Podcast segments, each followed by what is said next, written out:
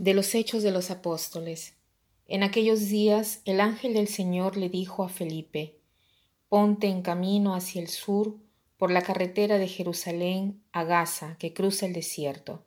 Se puso en camino y de pronto vio venir a un etíope. Era un eunuco, ministro de Candaces, reina de Etiopía e intendente del tesoro, que había ido en peregrinación a Jerusalén. Iba de vuelta sentado en su carroza leyendo el profeta Isaías. El Espíritu dijo a Felipe, Acércate y pégate a la carroza. Felipe se acercó corriendo, le oyó leer el profeta Isaías y le preguntó, ¿Entiendes lo que estás leyendo? Contestó, ¿Y cómo voy a entenderlo si nadie me guía? Invitó a Felipe a subir y a sentarse con él. El pasaje de la escritura que estaba leyendo era el siguiente. Como cordero llevado al matadero, como oveja ante el esquilador, enmudecía y no abría la boca. Sin defensa, sin justicia, se lo llevaron. Quien meditó en su destino, lo arrancaron de los vivos.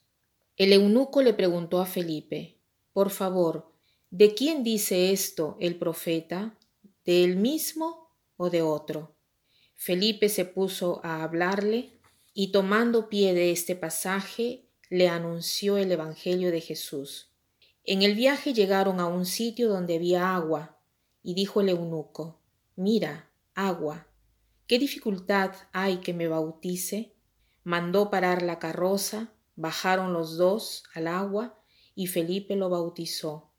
Cuando salieron del agua, el Espíritu del Señor arrebató a Felipe, el eunuco no volvió a verlo y siguió su viaje lleno de alegría.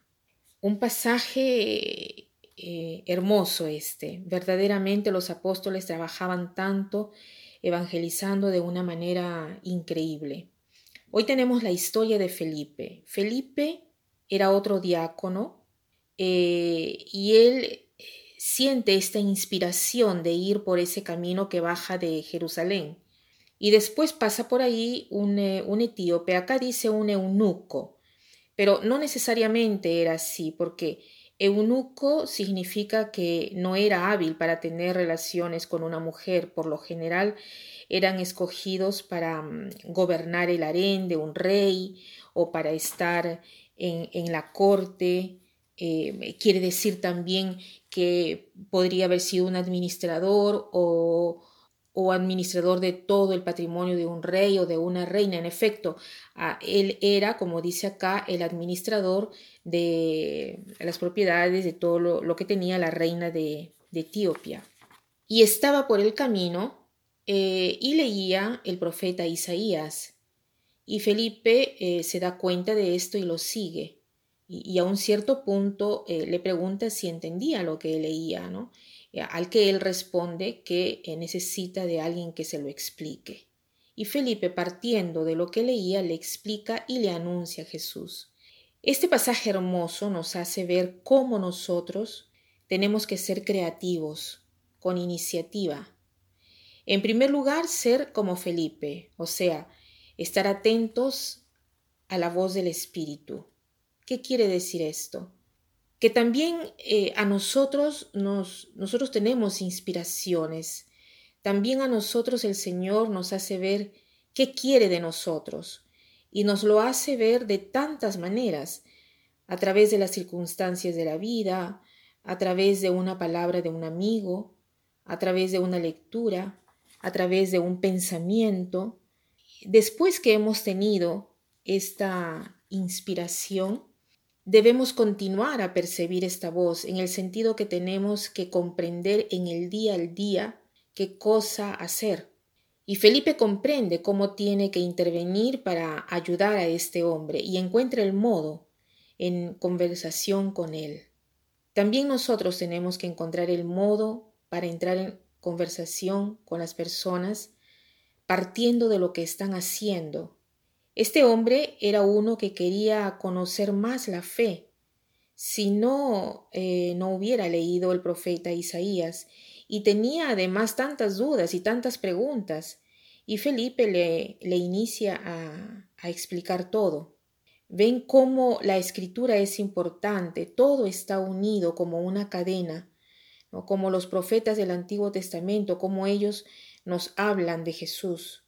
Y Felipe eh, le ha explicado tan bien todo que él, el etíope sintió la necesidad de hacerse cristiano y de bautizarse. Y después, ¿qué cosa dice? Eh, aunque no vea a Felipe, porque seguramente se fue a evangelizar otros pueblos, ¿no? Sin embargo, eh, este hombre, lleno de gozo, de alegría, continuó su camino. El resultado de llevar Jesús a las personas es el gozo, porque Jesús es gozo. Preguntémonos en primer lugar si estamos atentos al Espíritu de Dios, si estamos atentos a esta voz de la conciencia de la cual hemos hablado ya tantas veces, y veamos el modo de tomar la iniciativa de estar atentos al prójimo, a sus conversaciones para llevarlos más cerca de Dios.